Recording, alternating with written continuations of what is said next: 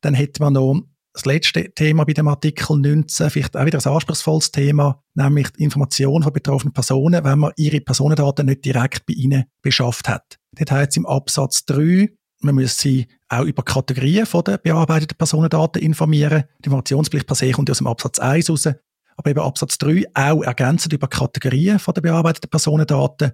Und dann der Absatz 5, dort steht, was für Informationen muss man liefern den betroffenen Personen. Dort hat es noch eine Frist von einem Monat drin. Und die ist dann aber auch wieder eingeschränkt, weil wenn es äh, Bekanntgabe gibt vor Ablauf von dieser Monatsfrist, muss man sofort informieren. Und bei all dem, ich komme in der Praxis nicht so viel mit dem über. Also Adrian, du und ich, wir sind auch betroffene Personen. Und ich habe das Gefühl, eigentlich müsste ich viel häufiger informiert werden, weil nicht all meine Personendaten werden direkt bei mir beschafft. Aber es ist die grosse, grosse Ausnahme. Ja, genau. Also, äh, wir sehen das natürlich viel bei Unternehmen, dass sie eben solche Drittbeschaffungen haben. Sei es auch vielleicht ein Paradebeispiel, dass, dass äh, jetzt in B2B-Geschäft dass äh, Adressen eingekauft werden für Marketingzweck, klassische Drittbeschaffung, äh, ist sehr häufig verbreitet. Dementsprechend empfehlen wir eigentlich auch, dass man zumindest in der Datenschutzerklärung eben den Absatz 3 erfüllt und die Kategorie von der bearbeiteten Personendaten mal aufnimmt. Ich denke, das ist dann letztlich eigentlich für viele Unternehmen eigentlich auch fast schon eine Mindestangabe, weil eben Drittbeschaffungen äh, sehr verbreitet sind. Aber die Umsetzung von dieser Pflicht, dass dann die betroffenen Personen mit der Drittbeschaffung informiert werden, äh, ist natürlich unglaublich aufwendig und dementsprechend wird sie in der Praxis wahrscheinlich auch sehr selten erfolgen. Ich bin sicher, du hast es auch schon gesehen, oder? Man kann natürlich versuchen, die Informationspflicht zu überbinden auf, auf die Person, wo einem die Informationen oder die, die Daten von der dritten Person mitteilt. Ja, ob das denn in der Praxis rechtswirksam ist, äh, das haben wir in unserem Kommentar auch geäussert. Wir sind echt der Auffassung, das kann man schon machen. Wenn aber natürlich eigentlich von Anfang an klar ist, dass die Personen, die Drittpersonen nicht informiert werden, weil die Überbindung nicht funktioniert, nicht, nicht erfüllt wird, ist man von mir aus gesehen wieder im Eventualvorsatz, also in Kauf nehmen, dass eben nicht informiert wird und dann wird das nicht informieren. Nichtsdestotrotz ist es natürlich verbreitet und bin überzeugt, hast du sicher auch schon gesehen. Ja, eben, das habe ich auch schon gesehen, aber ich frage mich, in der Praxis wird das noch nicht so gelebt. Der DSGVO kennt das ja auch. Also ich kenne es vor allem dort, dass man mal dann informiert wird als betroffene Person. Ich verschrecke dann fast ein bisschen, denkst so ist es wieder irgendein Scam, oder? Oder irgendwie Spam oder so, so wie es zum Teil daherkommt. Und vielleicht noch zu dem Überbinden, sage ich jetzt an Datenhändler. Ich glaube, das ist schon eine Lösung, die man kann probieren kann, aber rein von der zeitlichen Logik her funktioniert es ja irgendwie nicht. Also wenn der Verantwortliche und der ist verpflichtet, beim Erhalt zu informieren oder allenfalls sogar noch früher noch bei der Bekanntgabe.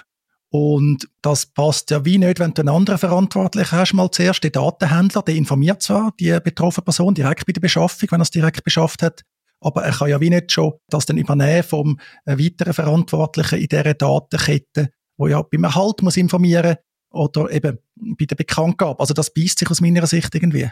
Das, äh, das sehe ich gleich. Äh, interessant ist dort natürlich auch noch die Frage, wie weit haben wir dort auch wirklich eine Strafbarkeit, wenn man jetzt die Monatsfrist nicht würde einhalten.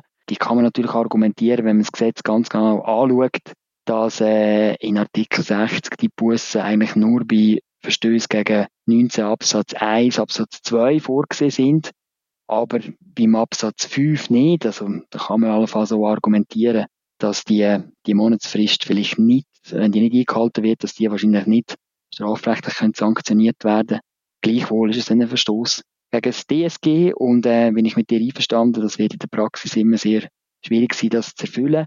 Wir haben jetzt vielleicht noch nicht über die Ausnahmen geredet. Das Datenschutzgesetz sieht in Artikel 20 ja auch Ausnahmen vor von Informationspflicht und in Artikel 20 Absatz 2 explizit im Zusammenhang mit Drittbeschaffungen. Ja, ich denke, in der Praxis wird man dann wahrscheinlich versuchen auch zu argumentieren, dass eben eine Ausnahme vorliegt von der Informationspflicht. Auch wenn die Ausnahmegründe sicher sehr eng gehalten sind und man eigentlich auch dort, sage jetzt mal, sehnlichst darauf warten wird, dass es eine Erklärung gibt durch Behörden, durch Gericht, ja, wo dann diesen Ausnahmegründen mehr Konturen geben.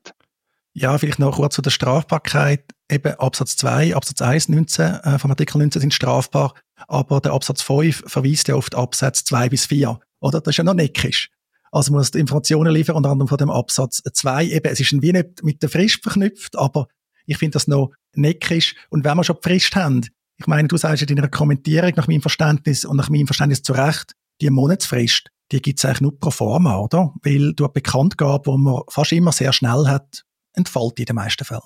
Genau, ja. Wir haben halt ähm, ja, bei der Bekanntgabe im Rahmen von Artikel 19 auch Bekanntgaben an Empfänger, also Auftragsbearbeiter beispielsweise, wo dort würde drunter fallen. Also nicht nur eine echte Drittbekanntgabe, auch der Empfänger im Sinne von einem Auftragsbearbeiter wird dort drunter fallen. Und ich meine, heutzutage ist es natürlich sehr, sehr weit verbreitet, dass Daten Datenhosting, dass das outsourced ist und damit äh, wird dann eigentlich schon das Speichern von den Daten beispielsweise dazu führen, dass eigentlich die Daten eben an den Empfänger weitergegeben worden sind und damit die Monatsfrist eigentlich in dem Moment schon nicht mehr gilt, sondern eigentlich mit der Bekanntgabe an Empfänger die betroffene Person müsste bei einer Drittbeschaffung informiert werden und das ist, ja, das kann man fast nicht lösen in der Praxis. Der Begriff der Bekanntgabe ist wirklich sehr weitgehend. Ich bin mir nicht sicher, ob das ein Parlament allen bewusst war, wie noch bei so ein paar anderen Punkten, wo man da drin hat. Du hast eben noch die Ausnahme jetzt erwähnt. Artikel 20 Absatz 2 ist da vor allem einschlägig, wenn man Informationen muss liefern an Personen, die ihre Daten eben nicht direkt bei ihnen beschafft hat. Und die zwei Ausnahmen, Liter A und B vom Absatz 2 Artikel 20 sind ja, die Information ist nicht möglich oder der Aufwand ist unverhältnismäßig. Und ich lese das halt, wenn wir ehrlich sind, schon recht restriktiv. Also man hat ja Personendaten und das hängt häufig damit zusammen, gerade bei Daten, die man eben bei Dritten beschafft hat, dass das auch Adressdaten sind. Also unmöglich ist eigentlich aus meiner Sicht sehr selten, weil sobald man irgendwie Adressen hat, Postadressen, Telefonnummern, äh, E-Mail und so, dann ist sicher nicht mehr unmöglich zu informieren. Dann landet man beim unverhältnismäßigen Aufwand. Und da sehe ich dann halt schon ein Zusammenspiel. Ja, wenn man halt schon Daten sich bei Dritten beschafft, gerade die einkauft, dann gehört halt wieder dazu, dass man vielleicht auch schon den Aufwand für die Information ein bisschen muss berücksichtigen also sagen, Daten günstig einkaufen und dann sagen, es ist unverhältnismäßig, weil die Information einfach sehr aufwendig ist. Das beißt sich ja irgendwie. Ja, bin ich mit dir einverstanden, Martin. Ich denke, gerade jetzt beim, beim, beim Adresseinkauf ist es sicher eine Möglichkeit, dass man mit dem Adressprovider versucht zu vereinbaren, dass er eben die Informationen gibt bei der Beschaffung äh, ich habe das auch schon gesehen, dass das, dass das auch angeboten wird von solchen Adresshändlern.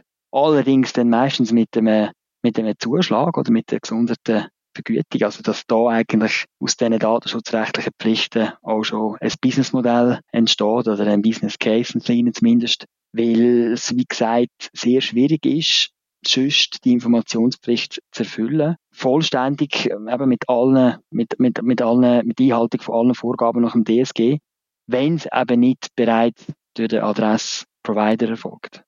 Ja, das kann sicher eine gute Idee sein, das so eben absichern und eben, dass man das auch anschaut. Also vieles ist ja heute einfach wirklich auch eben technisch gar nicht mehr so schwierig, äh, wenn man das äh, will. Man kommt dann vielleicht in andere Themen rein, ich bin auch schon aufs Problem gestoßen, dass man gesagt hat, ja, man schickt all diesen betroffenen Personen gerne E-Mail. Dann hat sich aber die Diskussion nicht verlagert, was steht da drin? Und zwar jetzt nicht primär datenschutzrechtlich, sondern ja, ab wann ist es Werbung? Weil das kann dann ein bisschen heikel sein, wenn man die Information mit Werbung tut, verbinden. Wird in der Schweiz nicht so heiß gegessen wie das meiste, aber sobald man noch Empfänger zum Beispiel in Deutschland drin hat, dann kann das natürlich äh, schwierig werden, weil man tut ja da dann einen Massenversand machen per E-Mail. Und wenn es dann Werbung ist, ja, dann hat man wie ein UWG und ein äh, DSGVO-Problem. Einverstanden, einverstanden. Das ist etwas, was wir auch immer wieder in dem Zusammenhang sehen, dass natürlich dort gerade beim Marketing, beim digitalen Marketing, ja, das Datenschutzgesetz Anforderungen stellt, aber häufig vor allem als UWG. Äh, ja, und als UWG sieht dort doch auch strafrechtliche Sanktionen vor, wenn man gegen die Datenbestände verstößt, gegen Spamverbot beispielsweise. Und ähm, Absolut, also das muss, muss berücksichtigt werden und dementsprechend muss man sich das gut überlegen, ob man das machen kann oder wenn man eben eine weite, eine weite Beurteilung von dem Begriff Marketingcharakter annimmt, kann man dort in die Problematik hineinlaufen. Adrian, ich glaube, wir haben Artikel 19 recht gut erschlagen. Ich habe jetzt auch gemerkt, in diesem Gespräch, ich hatte die ganze Zeit vor mir gehabt, dass die Bestimmungen also nicht so einfach zu lesen sind ist noch lustig, wenn mit dem zu tun hat, oder? Ich tue es eigentlich nie laut vorlesen. Man hat es einfach so still im Kopf und kann das dann schon erfassen. Aber wenn man es so vorlesen, merkt man, also auch da gibt es noch ein bisschen Optimierungsbedarf, nicht nur bei den Datenschutzerklärungen. Ich denke, die Ausnahmen sind das Thema für eine mögliche Fortsetzung. Aber heute noch, Adrian, vielleicht gibt es noch etwas zum Artikel 19, zu der Informationspflicht, wo man unserem Publikum noch müsst, äh, mitgeben auch mit Blick vielleicht auf deine Kommentierung im Orelfüssli-Kommentar. Ich habe es ganz anfangs schon gesagt, Martin, ich glaube, es ist eine der praxisrelevantesten Bestimmungen.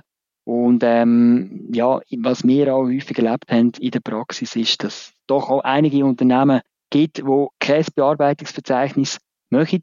Und ich glaube gleich, wenn man eine saubere Datenschutzerklärung macht, wird man sich müssen auseinandersetzen mit den Datenbearbeitungen, wo man, wo man effektiv macht. Und ich glaube, die Auseinandersetzung, die lohnt sich. Es setzt von mir aus gesehen auch ein Stück weit halt ähm, ein Bearbeitungsverzeichnis, weil wenn man eine saubere Datenschutzerklärung machen will, muss man sich mit der effektiven Datenbearbeitung auseinandersetzen.